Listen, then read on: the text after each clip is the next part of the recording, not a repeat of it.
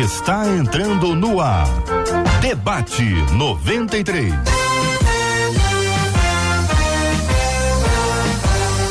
Realização 93 FM. Um oferecimento Pleno News. Notícias de verdade. Apresentação J.R. Vargas. Alô, meu irmão. Alô, minha irmã. Aqui fala J.R. Vargas, estamos de volta, começando aqui mais uma super edição do nosso debate 93 de hoje, nessa quarta-feira, 10 de agosto de 2022. Que a bênção do Senhor repouse sobre a sua vida, sua casa, sua família, sobre todos os seus, em nome de Jesus. Bom dia para quem já está aqui no debate 93 de hoje. Muito bom dia para quem acompanhou o Ciro Gonçalves nessa manhã abençoada iluminada aqui no 93 FM. Apesar do clima meio chororô no dia de hoje aí, uma chuvinha boa, um tempo diferente. Sempre bom ter você com a gente aqui no debate 93. Seja bem-vindo, seja muito bem-vinda. Vamos dar bom dia a quem está no estúdio virtual da 93 FM, Pastor Marcos Góes. Bom dia, Pastor Marcos Góes. Bom dia, bom dia, Reverendo J.R. Vargas. Bom dia a todo mundo, todos os nossos ouvintes. Um prazer sempre grande, satisfação enorme de estar aqui com vocês. Obrigado, Marcelo. Obrigado toda a equipe do debate. Um beijo forte e estamos aí para o que deve. Bênção puríssima, meu querido pastor Aleia Campos também está aqui no debate 93 de hoje. Pastora Aleia, bom dia, seja bem-vinda. Bom dia, JR, bom dia, Marcela Linda, bom dia, os debatedores aqui da mesa e os ouvintes. Eu tenho certeza que hoje será um, um debate assim é, tremendo, onde Deus vai falar, onde o Espírito Santo vai ministrar também e eu tenho certeza que será uma benção. Benção puríssima com a gente no programa de hoje também o pastor Emerson Pinheiro. Pastor Emerson, bom dia, será bem-vindo ao debate de hoje, querido. Bom dia, JR, bom dia, pastora Léa, pastor Marcos. Para mim é uma honra estar aqui com vocês, aos internatos que estão nos ouvindo aí. Galera, eu acredito que hoje vai ser um dia de bastante treinamento, né? Nossas emoções. A gente vai crescer muito aqui.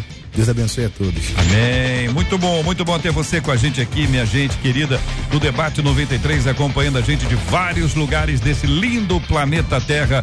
Muito bom dia para você também, Marcela Bastos. Bom dia, J.R. Vargas, nossos amados debatedores, nossos queridos ouvintes que já estão nos acompanhando nas nossas diversas plataformas. É o caso, por exemplo, da Conceição Barbosa, lá no Facebook, dizendo assim: Olha, eu tô ligadinha aqui ouvindo o debate de Belfor Roxo. Ela diz: Alô, meu povo, alô, meu irmão, alô, minha irmã. Ó, oh, Marcelo, eu tô ligada no debate, Conceição. Ligadíssima, então, Rádio 93.3 FM. Faz que nem a Conceição e diz: Ó, debate 93 já começou. Do mesmo jeito que no YouTube, Silvana, a Silvana Souza por lá disse assim, ó, a paz debatedores, JR, todo o povo de Deus, nós vamos agora parar para aprender mais de Deus e ela diz aleluia.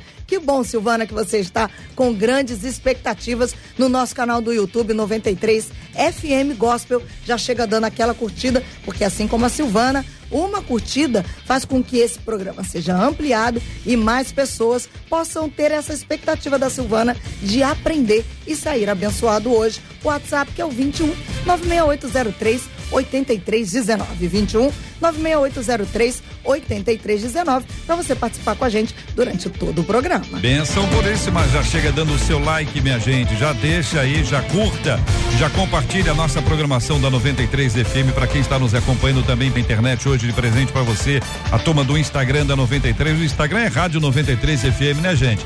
Rádio 93 FM, o Instagram da 93. Hoje tem aqui mapa da mina de presente para você. Atenção para essa semijoia lindíssima aqui que você está concorrendo no programa de hoje, participando ali no Instagram da 93. Vai lá, tem um vídeo nosso lá anunciando exatamente esta promoção. Você pode dar inclusive a sua opinião no programa de hoje, ou sobre o programa de hoje. A gente vai estar tá lendo também as suas opiniões do Instagram da 93 FM e você vai estar concorrendo a essa linda semi-joia mapa da mina de presente para você aqui no debate 93 de hoje.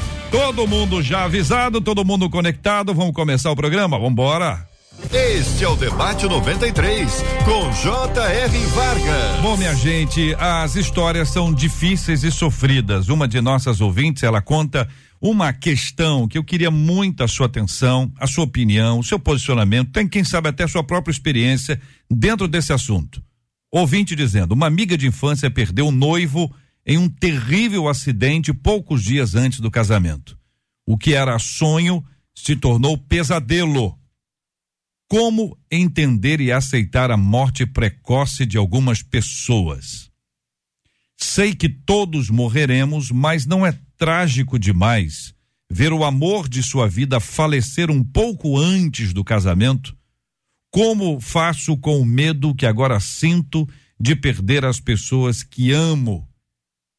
Sua opinião para a gente é muito importante dentro desse assunto. Pastor Marcos Góes, eu vou começar ouvindo a sua palavra, meu irmão. Primeiro, a história dessa nossa ouvinte, que conta a história de uma amiga, mas que acaba sendo de alguma forma também dela, porque ela se apropria da dor, do sofrimento e da tristeza da amiga. Na verdade, JR e ouvintes, eu já tive uma amiga que teve essa experiência também. O noivo dela morreu, era cadete da aeronáutica, e ele morreu num salto ela nas proximidades do casamento morreu e foi algo devastador na vida dela, devastador. Eu lembro lá do Éden, quando Deus criou o homem, na verdade ele colocou a eternidade dentro do homem. Colocou a eternidade de maneiras que o homem não está preparado para a morte. A alma dele, o espírito, não tem a facilidade de lidar com esse, com esse acontecimento. E por muitas vezes é devastador. Talvez até nem sempre com essa situação tão drástica de, de alguém perder próximo ao casamento. Mas até alguém que já está doente no hospital, já está convalescendo, já está realmente se deteriorando os, o organismo e a gente percebe que a pessoa vai morrer, a gente entende que ninguém está preparado para a morte. Ninguém está. Mas a Bíblia traz esperança. A Bíblia, a Bíblia traz esperança para aquele que crê em Cristo. Né? A palavra de Deus diz que, mesmo a morte vindo, tá? nós não estaremos mortos. Por quê? Porque Deus nos acolherá, uhum. nos receberá. Falar sobre tragédia de morte é algo muito importante e eu louvo a Deus por esse debate, uhum. porque vai trazer esclarecimentos, não só da minha parte, mas dos pastores, colegas também, e mostrar como é possível lidar com isso tão difícil, que eu acho que realmente é difícil. Uhum. E eu entendo que a solução para isso realmente está na palavra de Deus, está em Cristo Jesus, na pessoa de Cristo, só para entender e na, na convicção do Espírito Santo na sua vida para entender esse sentimento que é avastalador, que é muito difícil de conviver. Pastora Leia, queremos também ouvi-la sobre esse assunto, querida pastora. Olha, JR, eu acho que é muito difícil, não tem como entender, né? Uma morte. É, a gente não tem como entender uma morte de ninguém. Porque, gente, é como disse o pastor Marcos, a gente não está preparado para a morte mesmo quando você vê alguém que é jovem, mas que está passando por uma enfermidade, uma doença é, que é terminal, você pensa na possibilidade, mas quando acontece, você fica é, dilacerado, você fica em estado de choque, não é? Porque ninguém está preparado para a perda e, e também não tem como entender uma morte prematura a não ser que Deus fale alguma coisa. Mas mesmo assim, é, tem coisas que não tem muita explicação, é, é, muito difícil, é muito dolorido. A gente, no primeiro momento, a gente toma um susto, a gente fica assim, estarrecido, estado de choque, não é? E, e aceitar, é complicado aceitar. A aceitação, ela é um processo né? É um processo de cura e um processo de cura que tem algumas fases. A primeira fase é você não acreditar no que está acontecendo, é você negar né? É, é, a fase da negação. Você, meu Deus, não acredito no que esteja acontecendo. Mesmo que a coisa esteja ali, latente, não é? É, é você elaborar a perda. Você, a gente tem que passar por um processo. E é um processo extremamente doloroso, onde você passa pela negação, pela fuga, é, elaborar essa perda que não é fácil, não é processar essa dor, chorar, é, ter alguns sentimentos. Eu entendo perfeitamente porque alguns anos atrás eu passei por, por uma situação de perda. É, uma semana depois que nós inauguramos é, o ministério, eu perdi um bebê. Eu estava grávida e eu perdi um bebê, não é? E, e a gente fica tão chocado, tão assustado, a gente fica é, dilacerado. Muitas vezes a gente pergunta, Senhor, o que foi que aconteceu? Por quê? E a gente não aceita, a gente é, fica numa situação de, de estarrecedora, de tanta dor, né? E você pergunta assim, mas por quê? Porque não, não, não tem muito, não tem o que explicar não é? E, e, você passa por aquela dor e você diz, meu Deus, o que que, que, que foi que aconteceu? O que, que aconteceu? Porque estava tudo certo. Você não espera que, que uma tragédia, né? Que uma morte venha. Quando você está fazendo tudo certinho, então você fica assim, meu Deus.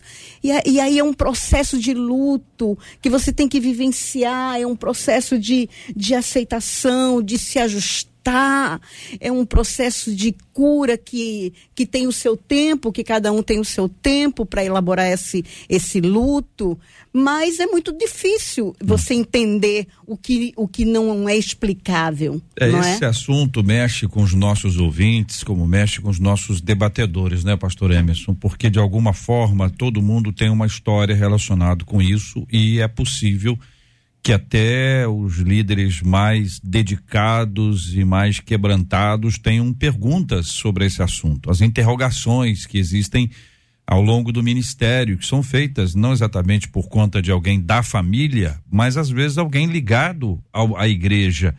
E onde as perguntas são feitas, e muitas vezes são os líderes espirituais que ouvem a pergunta feita pela pessoa. Pastor, por que, que isso está acontecendo? O que que eu fiz para merecer? E isso tem a ver com aquilo que eu era no passado ou fiz no passado, começa a buscar uma razão para uma tragédia como essa relatada pela nossa ouvinte, para quem entrou agora, ela é uma ouvinte nossa cuja amiga de infância perdeu o noivo num terrível acidente poucos dias antes do casamento. Então, o que era sonho, diz ela, virou um pesadelo. E aí ela pergunta inicialmente como entender e aceitar a morte precoce de algumas pessoas. Pastor. É, esse, esse assunto é um assunto que está permeando a gente nos nossos últimos dois anos, três anos, né? Desde quando a pandemia começou, a morte tem sido real na nossa realidade, não só de pessoas longe, né? De longe, mas também de pessoas muito próximas a nós, né? O caso da nossa ouvinte aí é um caso trágico, né? É, que não está no nosso cotidiano, que a gente não espera isso, né? Mas eu percebo que é, a nossa vida, e aí foi como o pastor Marcos Góes falou aqui, o ser humano ele não é treinado para as perdas, né? Nós não estamos acostumados com perdas em momento nenhum da vida. A gente tem dificuldade para perder, principalmente quando a gente fala da vida de uma pessoa que a gente ama ou de um planejamento que a gente estava fazendo, criando e acreditando, né? E quando eu pensei nessa história, é, é, pensando na ouvinte, né? E pensando principalmente em nós cristãos, porque nessa hora a gente começa a fazer interrogações e pensar no porquê Deus.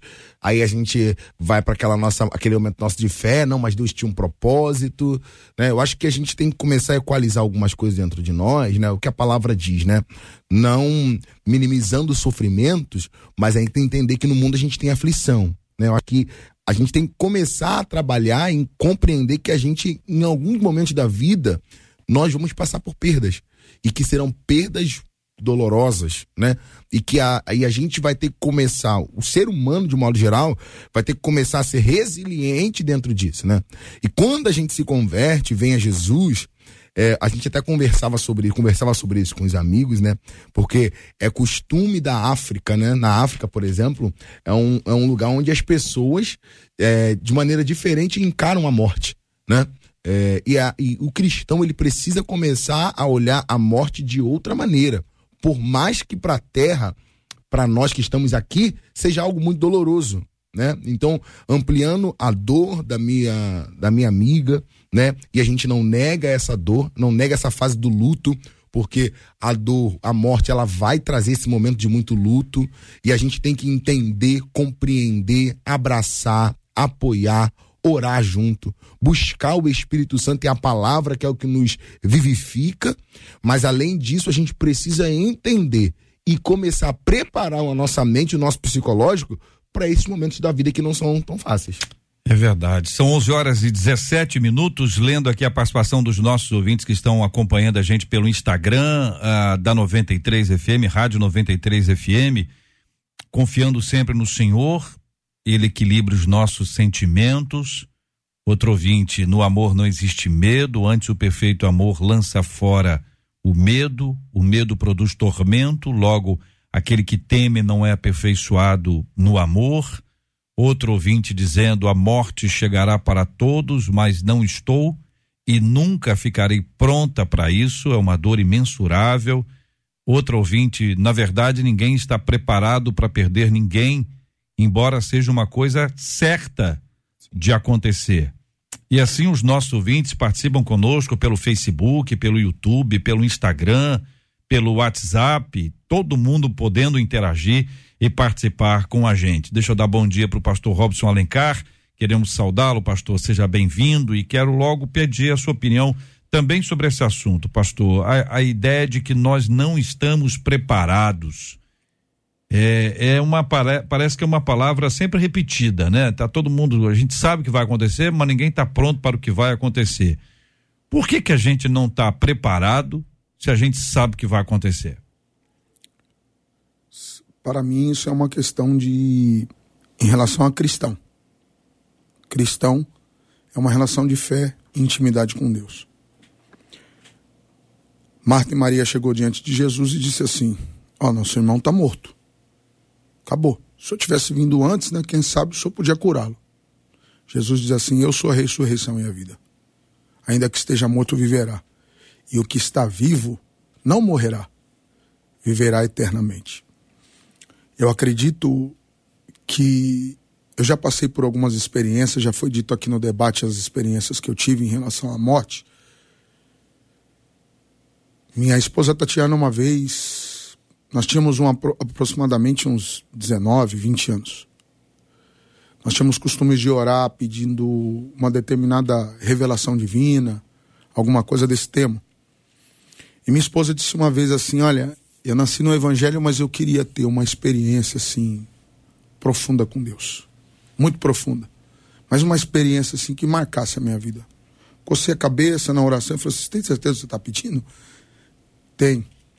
É, normalmente essas coisas envolvem morte, tá? Mas tá bom, tomara que não seja da forma que eu esteja imaginando. Enfim, a Tatiana tá grávida do Mateus. Tatiana foi para o hospital, nós andamos. Nessa época era uma época de muitas dificuldades muita fome, muita dificuldade mesmo, ouvinte. Tatiana foi pros. Nós andamos uns dois quilômetros para chegar no hospital.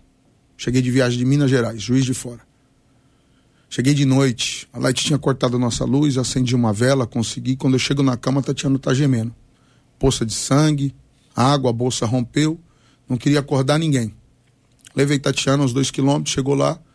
48 horas depois, a Tatiana, o médico teve coragem de dizer que a Tatiana teve eclâmpsia, ela estava morta, já estava na era de isolamento. Olhei para o médico, sorri. Ele disse: o senhor está rindo por quê? Sua mulher morreu, pô. Se a sua mulher voltar do coma que ela tá já há mais de 30 e poucas horas, você vai ter um vegetal. Mas é impossível, sua mulher não vai voltar. O coração dela já está pulsando devagar. Vai, tá bom, o que, que o senhor precisa? Não, vai lá pegar seus documentos, a gente vai fazer o óbito aqui para o senhor registrar no cartório. Tá bom. Passei no ciclo de oração, passei em casa, umas sete, oito horas voltei. O senhor tá bem? Tô. Ele fumando um cigarro atrás do outro, na porta do hospital. Bora subir. Falei, o que, que houve, doutor? Não sei não. Vou contar tudo aqui, porque tem gente que não vai entender, né? Subi lá. Tatiana tá sentada. amamentando Mateus, dizendo assim: Jesus esteve aqui, meu filho. Muito obrigado por você continuar orando e não se abalar. Como é que você sabe? Porque eu estava vendo tudo. Então são questões, o JR, que as pessoas precisam começar a buscar. Eu acredito assim. Uhum. Não estou dizendo que a experiência minha tem que servir para todo mundo. Mas Deus sabe como trabalhar em cada pessoa. Para encarar a morte com a realidade que ela existe, viver o seu luto, sua dificuldade da perca a partir do momento que ela vai ficar aqui, ter que viver luto. Quem não vive luto vai sofrer por muito tempo. Dá um momento para você, sai da, da, da realidade que você vive e o luto vai trazer para você a verdade. Morreu, acabou, e se você é cristão, saiba de uma coisa: as pessoas estão mais perto agora do que antes, quem sabe. Sim. Mais perto agora do que antes. Não que a alma dela vai te visitar, não é nada disso. Uhum. É porque na memória, no amor, no sentido da vida eterna, você vai começar a viver de uma forma diferente com Deus. Essas experiências, as experiências da morte podem trazer mais relacionamento com Deus do que você possa imaginar. Jesus mesmo disse: onde é melhor, uma festa ou o dia de um enterro? Onde nós aprendemos mais, JR? É, no luto. O momento de tristeza, momento de sofrimento é um momento de grande aprendizado. Os nossos ouvintes estão interagindo, nós vamos ouvi-los agora. Três são as perguntas, gente, que a nossa ouvinte aqui, que encaminhou o tema, nos, nos enviou. Primeira é essa: Como entender e aceitar a morte precoce de algumas pessoas? Depois, sei que todos morreremos, mas não é trágico demais ver o amor de sua vida falecer um pouco antes do casamento? Enquanto eu leio, eu vejo uma ouvinte dizendo: A pastora Celeste Belo, que está sempre aqui conosco, tem uma triste história dessa na minha família, diz ela. Uma prima minha ficou viúva no dia que foi para a lua de mel. Então, a nossa ouvinte conta a história de um pouquinho antes do casamento. Essa que casou, foi para a lua de mel e teve um acidente e morreu. Como faço com o medo que agora sinto de perder as pessoas que amo? Vamos ouvir os nossos ouvintes. Marcela. As histórias são muitas e a gente percebe a dor dos nossos ouvintes. Uma delas pelo Facebook disse assim: Eu estava casamento marcado. Meu noivo faleceu. Foi terrível. Mas ao longo do tempo entendi que tudo passa pela vontade de Deus. Mas confesso a vocês, até hoje estou esperando alguém para ter ao meu lado. Outro ouvinte pelo WhatsApp. É realmente devastador. E muitos realmente têm muita dificuldade em aceitar essas perdas e saber administrar. A minha irmã, olha a data, em 1979, perdeu seu noivo um dia antes do casamento. Ele trabalhava na Petrobras e numa sexta-feira, indo tomar banho para voltar para casa, pisou em um fio de alta tensão. Faleceu. Ela até hoje não consegue lidar com a perda. Ela diz que o amor da vida dela foi levado embora. Uma outra ouvinte diz: Meu primo também morreu num acidente de carro dois meses depois que se casou. Já vai fazer oito anos. Foi muito difícil para a família, mas conseguimos superar. Uma outra ouvinte pelo WhatsApp dizendo: Eu perdi meu esposo tem dez dias. Meu filho, um adolescente atuante na igreja, pregava, um exemplo no grupo de adolescentes. Diante da morte do pai, agora ele diz que não acredita mais em Deus. É muito difícil, diz essa ouvinte. Eu tenho impressão, gente, que a gente precisa, pastora, eu quero ver a sua opinião sobre esse assunto, querida pastora Leia, é, entender que no momento de luto, algumas pessoas podem dizer certas coisas que elas não vão subscrever posteriormente, ou seja, vão falar na hora, ou numa, na hora, não é na hora, no momento, mas assim, no período, podem dizer algumas coisas que elas não, não é aquilo que elas pensam é a tristeza, é a dor, é, é, a pessoa surta muitas vezes assim e acaba tendo aí a postura como é essa, esse ouvinte dizendo, olha, eu não creio mais em Deus e tal, e depois Deus vai trabalhando no coração dele, mudando a história dele. Ou não, pastora? JR, é, eu ministro na área de cura da alma. Então, eu estou acostumada a pegar pessoas com perdas. E, e o que, que acontece? quando uma situação dessa se apresenta, a nossa humanidade ela aflora. Isso. Então, é a hora em que você vai ficar triste, você vai muitas vezes a pessoa fica com um sentimento de raiva, raiva de Deus, raiva da vida, sabe? É, é um sentimento de injustiça.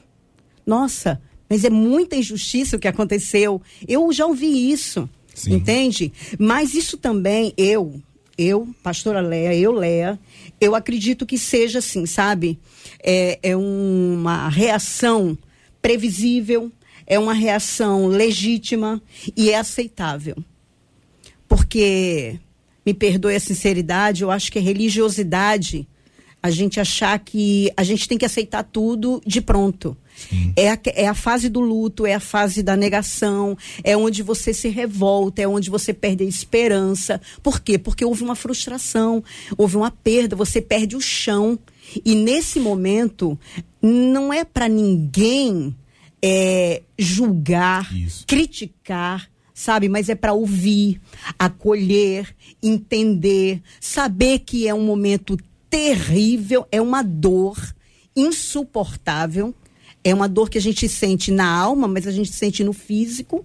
Então, a gente precisa entender isso que a pessoa está vivendo e dar o tempo dela elaborar o luto dela, dela chorar tudo que precisa chorar, porque você sabe que muitas vezes a, a pessoa né, pensa que, não, tá tudo bem, eu aceito, foi Deus e pá. Tem um discurso politicamente Sim. correto. Só que anos depois, hum. ela desenvolve uma depressão, Sim. ela desenvolve um câncer, porque o câncer também é a somatização de dores, não é? Então, eu acho assim que, é, para mim, eu acredito que a pessoa tenha que vivenciar o luto, desabafar, chorar, ter aquela crise dela de raiva, de revolta, de sentimento de injustiça, sabe? Botar para fora a humanidade. E Deus entende a nossa dor, Deus entende a nossa humanidade, Deus sabe exatamente. Os salmos estão cheios de salmistas expressando a sua humanidade e buscando cura em Deus. Como no Salmo 34, no versículo 18, que Davi fala. Uhum. Então a gente precisa entender e não criticar. Ah, mas ela é crente. Ah, mas ela crê em Deus. Sim, ela crê. Mas como a gente já falou aqui, ninguém está preparado para a perda. É. A perda, quando vem, é um susto, é uma dor, é uma frustração. O senhor concorda, pastor Emerson? Concordo plenamente. Na verdade, a gente cristão, né, muitas vezes, nós temos dificuldade de lidar com a nossa parte humana. É. E a gente quer entrar numa fé infantil, da onde tudo é, o mundo é perfeito e o mundo não é perfeito. E o fato do mundo não ser perfeito mexe com as nossas emoções. Né? E a gente precisa é, é, é entender esse processo principalmente do luto, porque não é um processo curto. Para alguma, algumas pessoas é, conseguem ter um ar de superação, bem como a pastora Léa falou, criando um protocolo para ela ali, fechando uma dor e querendo viver a vida. Outras pessoas vão se expressar né, com mais veemência, é, colocando para fora, até mesmo, por exemplo, no momento de sepultamento, as pessoas às vezes tá tudo bem até o momento final. Né? O momento final é que ela coloca aquela dor para fora né? Eu acho que a gente, como cristão principalmente, e a gente gosta de pregar né, o triunfalismo, não se levanta, Deus é contigo, né? É o propósito, a gente tudo coloca propósito, né? É o propósito, é o propósito, negando que aquela pessoa possa ter sentimento. Né? Hum. E ela, a pastora Léa falou muito bem aqui, porque o, o salmista Davi, ele é um cara que faz questão de expressar a sua dor, gritar, né? Falar para Deus, eu não tô aguentando, eu não tô suportando, e isso é legítimo pro cristão. O cristão precisa entender que o luto é legítimo. Que talvez esse momento que às vezes está passando um momento de dor muito grande, calma aí, pastor, eu não estou bem agora. Uhum. Eu não estou suportando essa dor agora. Para mim não está sendo fácil. Então, tipo assim, não é só o propósito, é o propósito, mas dentro do propósito eu existo. Dentro do propósito há um homem ali, há uma mulher ali, há uma pessoa que possui sentimentos ali. E eu acho que é, é a, a, gente, até como líder espiritual, deve considerar mais as emoções das pessoas. Pastores né? Marcos e Robson, a partir dessa fala do pastor Emerson, é, é, existem pessoas que no momento como, como esse de, de luto, às vezes até no próprio ofício fúnebre, dizem assim: não chore. Não chore. Ele está bem. Ela está bem, está no bom lugar. Não, não chore. e, e, acaba, de alguma forma, até repreendendo a pessoa que está, como disse o pastor Emerson, em meio às lágrimas, sofrendo com a sua angústia, com seus medos, medo do futuro. Talvez seja um dos itens que pesa mais. A pessoa diz: como é que vai ser amanhã? Sim. Como é que vai ser o futuro? E não estou falando do futuro de dinheiro, não. É a ausência da pessoa. Então, é uma questão que a gente precisa encarar bem, de forma ajustada. Pastores Marcos e Robson favor, pastor Marcos. Irmãos, é, no início do ano agora, eu estava na igreja, havia acabado o culto da manhã, e depois de tudo terminado, minha esposa Valéria chegou para mim e disse que o meu irmão havia morrido, meu irmão mais novo, de um infarto fulminante. Foi tomar um banho, saiu do banheiro, cambaleou e morreu nos braços da minha cunhada. Eu recebi essa notícia domingo de manhã. Com aquele baque, eu chorei, chorei bastante, convulsivamente. E aquela situação fica sempre aquela marca, entendeu? Do porquê. Por que aconteceu isso? Então eu entendo muito bem o que a ouvinte está falando, mas também concordo com os pastores a pior coisa é num momento em que você precisa botar para fora as suas emoções, mostrar que você é um ser humano, que você não é de borracha, não é de ferro. Existem essas mensagens, esses, esses alentos triunfalistas que muitas pessoas colocam, dizendo que você não pode chorar, você não pode trazer as suas emoções à tona, à tona, porque afinal de contas você é um servo de Deus. Olha só. A morte ela é real. Já falamos que o homem não foi preparado para a morte. Jesus chorou olhando para Jerusalém, com compaixão. Então, por que eu não vou chorar? Por que eu não vou me perguntar, não vou perguntar isso, os porquês? Já foi falado de Davi aqui, eu vou citar um salmo muito conhecido, que é o Salmo 23, que numa parte do salmo diz o seguinte: Ainda que eu ande pelo vale da sombra da morte, eu sei que tu estás comigo. A tua vara e o teu cajado me consolam. Na verdade, a solução para ouvinte, se é justo sofrer, se é justo a perda, se é justo isso, se é justo aquilo, a gente não tem resposta, irmão. Não tem resposta. Nenhum pastor na face da terra tem resposta. Entendeu? A nossa atitude como pastores, que todos nós somos, é estar perto e chorar com os que choram. Sim. Abraçar os que estão, os que estão carentes e viver com eles esse momento difícil. Uhum. E vai passar. Vai passar. É aquele negócio da cicatriz, né? Você machuca, o, o machucado cura, cicatriza, não dá mais dor, mas ali fica a marca, entendeu? A marca da ausência, que vai sempre ser lembrada. Mas conforme o tempo vai passando, igual o machucado, cicatrizado, não dói mais. Fica a lembrança, mas não fica a dor. Então, é importante entender isso. Deixar os que querem chorar, chorar os que estão em luto em lutar e está do lado deles.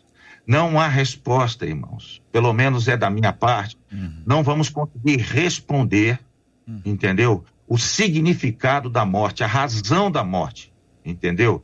Só nos textos bíblicos, quando diz que quem tem Cristo não é, morrerá, não estará morto, mas viverá para sempre. É uma visão cristã da morte. Hum. Mas a visão natural, a visão humana, não tem explicação, entendeu? É chorar, hum. caminhar com os que choram, consolar os que precisam ser consolados, mas sem esse papo triunfalista, isso aí é conversa para boi dormir.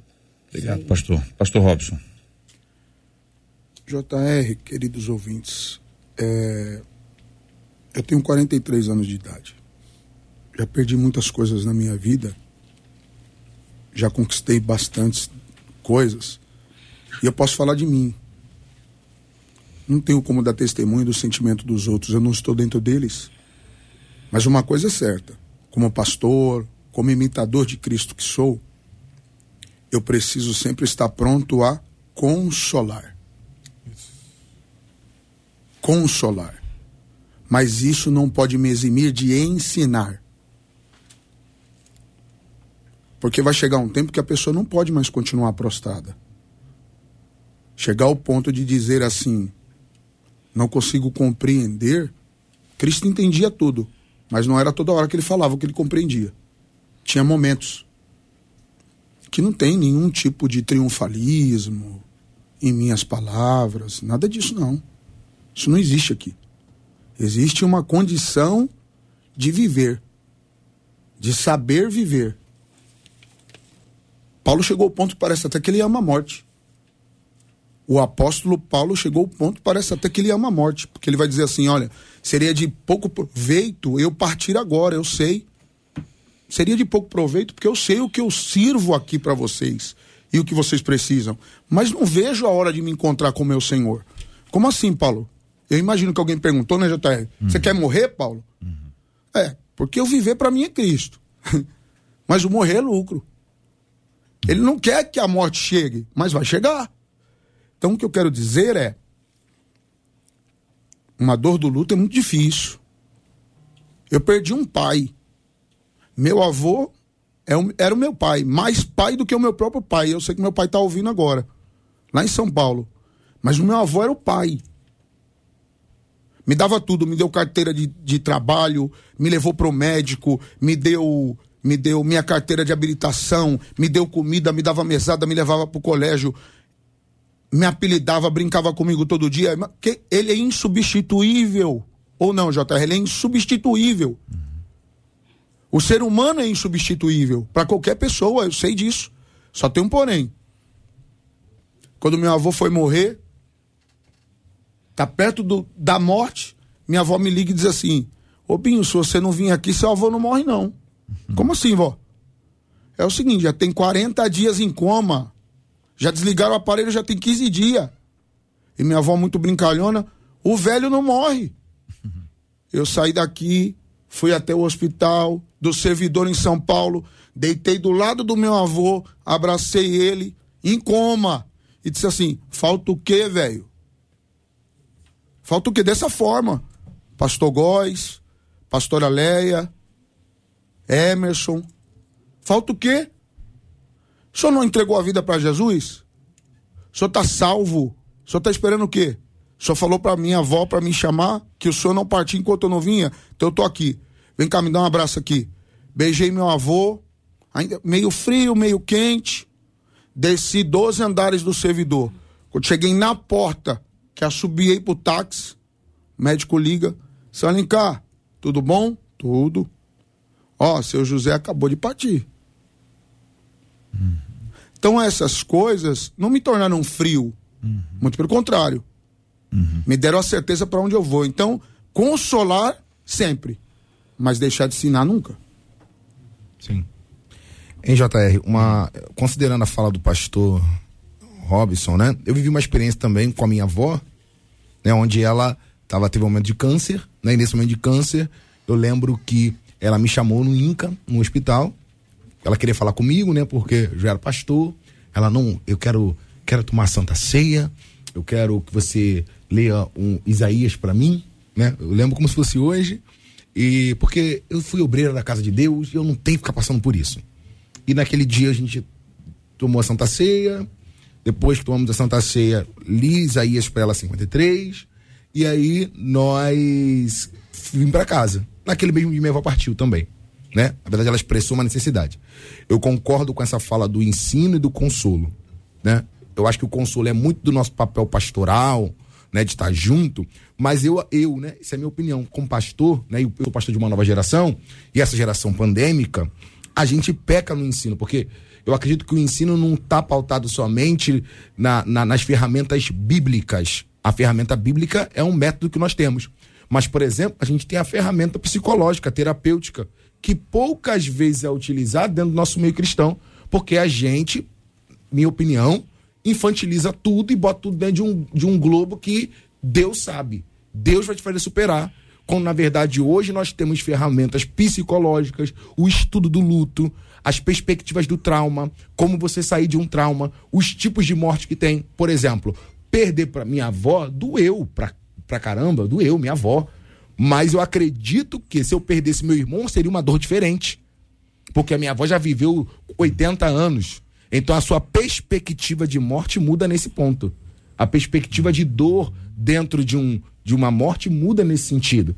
Então a dor de uma pessoa que, por exemplo, é, é, a gente viu agora na pandemia, né? Jovens morrendo, pessoas morrendo, que não tinha uma expectativa nenhuma, pessoa que estava viva aí, ó, vivendo, fazendo, ganhando, trabalhando. Né? Eu acho que são perspectivas de morte diferentes. Então, é, o pastor, de modo geral, eu acho que ele precisa também é, é, abrir o coração, né? E eu, eu, eu, eu, acho muito válido essa sua fala do, do ensino e é, é, é, ampliar esse ensino. E aí eu vou dizer assim, né? Não só no campo teológico da nossa fé, mas também no campo que a gente tem didático aí da psicologia, por exemplo. É, a, gente, a gente acabou tendo na pandemia agora um luto coletivo e, e global e isso também assustou muita gente, porque não tinha idade. No começo tinha idade. Quando começou, o assunto eram os idosos. Então, quem era mais novo, não, os idosos têm que tomar cuidado, os idosos, e todo mundo achando que o outro que era idoso. O idoso achando que o idoso era o outro idoso e não ele que era idoso também. e aí depois se descobre que não foi, que não é, não, não estava acontecendo assim. E aí você se, se relacionou com a possibilidade de morte o tempo inteiro. Este impacto ainda que a, ninguém, você, sua família, ninguém tenha sido diretamente, mas esse impacto, a possibilidade de, é como um acidente de carro. Você saiu do carro ileso, não aconteceu nada com você, saiu andando normal, carro normal, entendeu? Mas a possibilidade do acidente, uma freada brusca, um assalto que estava para acontecer e nem esse impacto é como se tivesse acontecido. Então isso tudo tá aí diante de de nós com as nossas dificuldades todas para lidar com esse assunto, buscando aqui a direção e a orientação do nosso Deus. E os nossos ouvintes têm histórias, e algumas histórias se transformam em perguntas que são importantes para a gente agora, Marcela. É, eu vou contar quatro, duas muito parecidas na mesma linha, porque a gente vê que as dores é, acontecem em alguns momentos maiores por perdas repetitivas, assim, repetidas em pouco tempo. Uma delas pelo WhatsApp diz assim: Eu perdi a minha mãe em agosto de 2021, a minha sogra em dezembro de 2021 e o meu cunhado mais querido em março desse ano. Tá difícil? Principalmente para minha irmã, que perdeu a mãe e o marido. Aí ela disse assim: ela está dilacerada. Gostaria que vocês dessem uma palavra para ela. Na mesma linha. Outro ouvinte pelo WhatsApp diz assim: Marcela, em menos de um ano eu perdi dois irmãos. Eu tenho vivido com medo muito grande de perder os dois que me restam, fora a dor que eu estou vivendo ainda pelas minhas perdas. Um morreu em abril de 2021, o outro em janeiro de 2022. Outro ouvinte dizendo: O meu esposo faleceu dois meses antes da gente ir para o campo missionário. Fiquei sem entender, confesso a vocês. Como é que pode? Me respondam: Deus levar o meu esposo se nós iríamos realizar uma obra em um lugar onde ninguém quer ir fazer essa obra? É a pergunta dessa ouvinte. Uma outra ouvinte diz assim: Eu perdi a minha mãezinha tem dois meses. Ela só tinha 68 anos. Não consigo entender o melhor de Deus para ela, não. Não consigo entender que o melhor para ela foi a morte. Por que, que Deus não curou? Ela pergunta. E eu pedi tanto a Deus, só mais um pouquinho com a minha mãe, diz a ouvinte. Nós temos aqui, dentro desses relatos, o verbo dilacerar foi dito algumas vezes, inclusive à mesa aqui. Que é uma questão física, rasgar a pele, rasgar com força a própria pele, a carne. Vimos aqui o impacto das questões emocionais, o quanto emocionalmente nós somos abatidos, impactados por uma perda, por um sentimento de perda, por uma possibilidade de perda, tudo que envolve perda envolve também as questões emocionais. E temos, naturalmente, claro, a questão espiritual, que é sobre a qual nós conversamos com mais frequência aqui, entendendo que existe uma ação completa. E aí você diz o seguinte: uma pessoa, quando passa um momento como esse, não, olha, a, a, o céu tá, tá, tá ali, você vai encontrar com a pessoa, e a pessoa diz: olha, eu quero encontrar com ele. Mas eu não queria que, que ele não estivesse aqui mais. Eu quero encontrar com ela lá.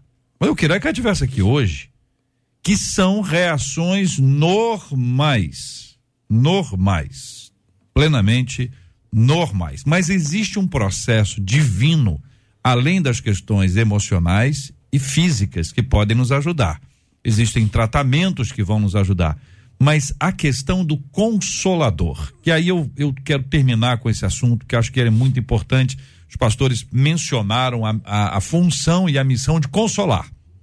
Mas quem consola o consolador e quem consola o até então inconsolável é o consolador, que é o Espírito Santo de Deus. Então existe um milagre nessa história. Eu tô, preciso que vocês expliquem um pouco isso, porque talvez isso seja até de certa forma inexplicável, como Paulo fala sobre a paz de Deus, que excede a toda inteira, não tem explicação.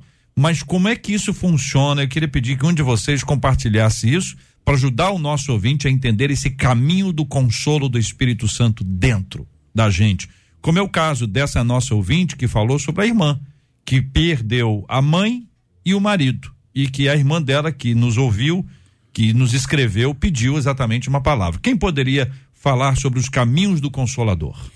JR, eu acredito e gosto muito da fala, né? Sua, pastor Emerson, quando, quando você fala que é, nós precisamos ter terapia, não é? Além da parte espiritual. Mas eu acredito, sabe, que assim, nós, como pastores, estamos para consolar, para estar juntos, acolher, ter paciência. É nesse momento que a gente precisa mostrar amor, não é? Porque os, as 72 primeiras horas tem um monte de gente ali acarinhando e consolando, depois cada um vai cuidar da sua vida, mas aí a gente precisa continuar acolhendo, consolando, tendo paciência para ouvir aquela pessoa falando várias vezes, chorando. Mas eu acredito, pelas experiências que eu tive na minha vida, que só o Espírito Santo de Deus. E nesse momento, e porque eu vivi isso, né? É, você tem que rasgar o seu coração para o Espírito Santo dizer: Espírito Santo, ó, eu estou aqui eu estou dilacerada, eu não sei mais o como sair disso, mas eu sei que o, tu tens condição de me consolar, de me confortar, de me segurar pela mão quando eu quiser desistir, de me, de me sustentar. Não é? Então, eu, eu acredito que só o Espírito Santo, e assim, você tem que ir e continuar e continuar o tempo inteiro buscando que o Espírito Santo console, sustente, conforte, apesar de não entender, continuar, porque o Espírito Santo faz isso, ele consola, ele conforta e nos dá forças para a gente continuar servindo a Deus, caminhando com Deus, não é? Dependendo de Deus, sendo fiel a Ele, apesar da dor. Isso é fé. É você não entender o porquê da sua perda é o seu coração estar machucadíssimo, você está é, sofrendo muito, mas você entende que Deus é muito maior e Ele está ali conosco, o Espírito Santo está conosco 24 horas por dia para nos sustentar nas horas difíceis e, e nos fazer continuar, apesar do luto, apesar da dor, e seguir a gente tem um relato de Jesus falando sobre a sua própria futura morte para os seus discípulos. E aí ele traz uma palavra que parece uma incoerência. Está falando de perdas, de sofrimento. Ele diz: ó, não se turbe o vosso coração, credes em Deus, credes também em mim. Na casa de meu pai há muitas moradas. E estabelece isso. E na sequência ele fala sobre o outro consolador. O outro, porque ele estava ali. Ele mesmo consolava os meninos. Mas a partir da sua morte, e aí a sua ressurreição e a sua ascensão ou assunção, vem o Espírito Santo de Deus e ele vai consolar. É um milagre que acontece que a gente vai tentar buscar as explicações mais razoáveis, mas há dificuldade e raramente conseguimos expressar isso com as palavras. Mas o testemunho é esse. Por que que o pastor Robson, no momento em que foi anunciada a morte da sua esposa, manteve-se calmo? Alguém vai dizer: olha, o pastor Robson é forte. É, é, é o, a primeira coisa a dizer. Eu não faria isso no seu lugar, eu não conseguiria. como se isso fosse o um mérito da, da pessoa que está passando aquilo ali o pastor Emerson, a, a vozinha diz, olha, vem me dar ceia, eu lê aí um Isaías aí e tal, quer dizer, alguém vai dizer, olha, pastor Emerson, homem de Deus, hein? Homem forte, ou a mesma coisa do Marcos Góes, da pastora Lé, nas histórias que eles compartilharam, mas aí a gente atribui ao ser humano alguém igual a gente, algum poder que nós não temos, o que vai nos despedaçar ainda mais. Então tem uma ação espiritual generosa, poderosa do Espírito Santo de Deus que age capaz de nos fortalecer como nós nunca poderíamos ser fortalecidos se dependesse tão somente das nossas forças. É isso, gente. Eu estou tentando resumir. Vai, pastor bem sobre isso, JR, baseado quando Jesus começa a anunciar sua morte no capítulo 15. Ah, eu vou morrer. Ele nunca tinha falado isso. E eu vou partir e ainda vocês vão ser perseguidos depois da minha morte, tá? Vocês podem se preparar, que vocês vão apanhar. Quer dizer que o Senhor nos dá esperança, porque quem deu mais esperança aos discípulos do que Jesus? Mão, não tinha pão para comer, ele multiplica cinco pães e dois peixinhos. A, a, a, esperança dos discípulos era excomunal, JR. Excomunal. Ninguém tomava. Os caras tava, tava doido por Jesus. Vamos dizer assim, tava doido. Mas esse cara é extraordinário. Não apareceu ninguém que nem ele. A nossa vida nunca mais vai ser a mesma. Daqui para frente só melhora. Passou em Naim, o garoto tá morto, ele toca no garoto, o garoto levanta. Ele ressuscita Lázaro. Esses caras acreditam que nunca mais vão morrer, que vão dominar o mundo. Daqui a pouco Jesus do nada para e mais do que o que ele fez, uma palavra bate eles. Eu vou morrer e quando eu morrer vocês vão ser perseguidos. Não é assim que diz o texto, JR? Hum. Rapaz, os caras falaram assim, esse cara ficou doido. Como assim? O senhor nos dá uma esperança com os feitos, que são maiores que as palavras. Ressuscita o povo ressuscita todo mundo e agora o senhor vai morrer? Como assim? Como assim? Peraí. Eu acredito em psicologia, eu acredito em tratamento terapêutico. Eu passei um ano de, de depressão, JR. Uhum. O primeiro a procurar uma, uma especialista fui eu, um especialista fui eu, e outra foi 10, 12.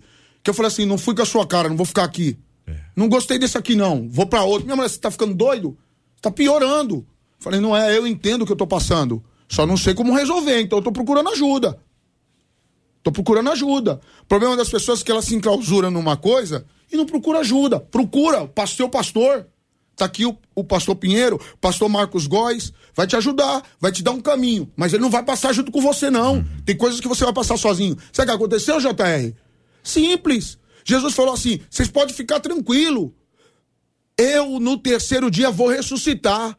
Mas vocês também não foi o que você citou, o senhor citou. Uhum. Eu enviarei outro consolador. Uhum. O poder não é meu. As coisas que acontecem comigo não sou eu, nunca foi sobre mim, foi sempre sobre ele. Uhum. Tô falando de cristão, para cristãos. Se tem um não cristão aqui, mas alguém que acredita em Deus, pelo menos tem a crença, não tem a fé que eu tenho, tenha certeza de uma coisa.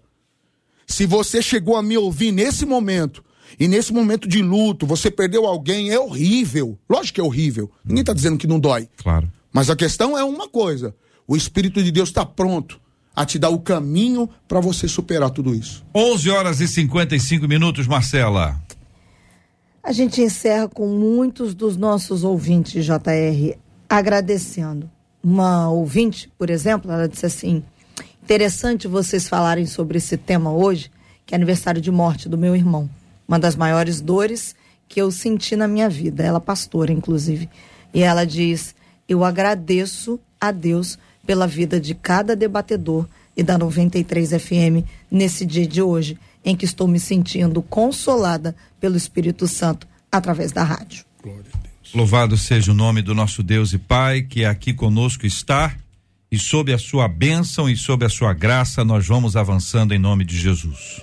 Este é o Debate 93, com J.R. Vargas. Ouvinte, minha gente, dizendo o seguinte: J.R., eu sou cristão, eu não bebo, eu não fumo, eu não faço nada que possa comprometer a minha imagem. Agora, eu sou alegre, eu sou brincalhão. Só que muita gente diz que eu não tenho que ficar aí rindo, nem conversando com todo mundo. Gente, como posso ter Jesus no coração e continuar triste? Ser santo significa não sorrir? Tenho que mudar meu jeito para servir a Jesus?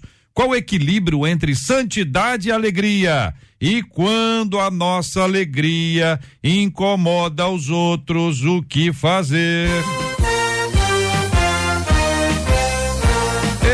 Esses e outros assuntos, minha gente, estará com a gente, estarão aqui amanhã no debate 93 a partir das 11 horas da manhã, se Deus assim nos permitir.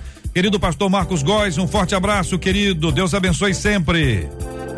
Um beijo para vocês, JR, Marcela, para todos os ouvintes.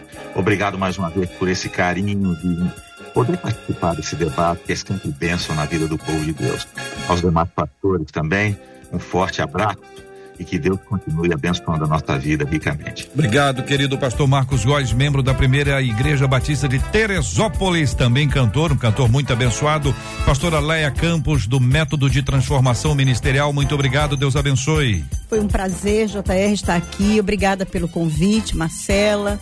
E eu creio que esse debate eh, ele veio de encontro a muitas, muitos questionamentos e até mesmo para fazer as pessoas entenderem e serem consoladas de certa forma, né?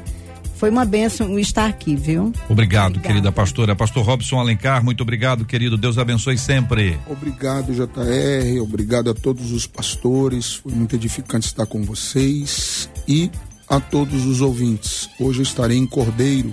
Você de perto esteja lá. Muito obrigado, querido pastor Emerson Pinheiro, também muito obrigado, meu irmão, pela sua presença. Deus abençoe sempre. JR, muito obrigado pela oportunidade aí aos pastores, conversar com gente tão grande, né? Debater, conversar.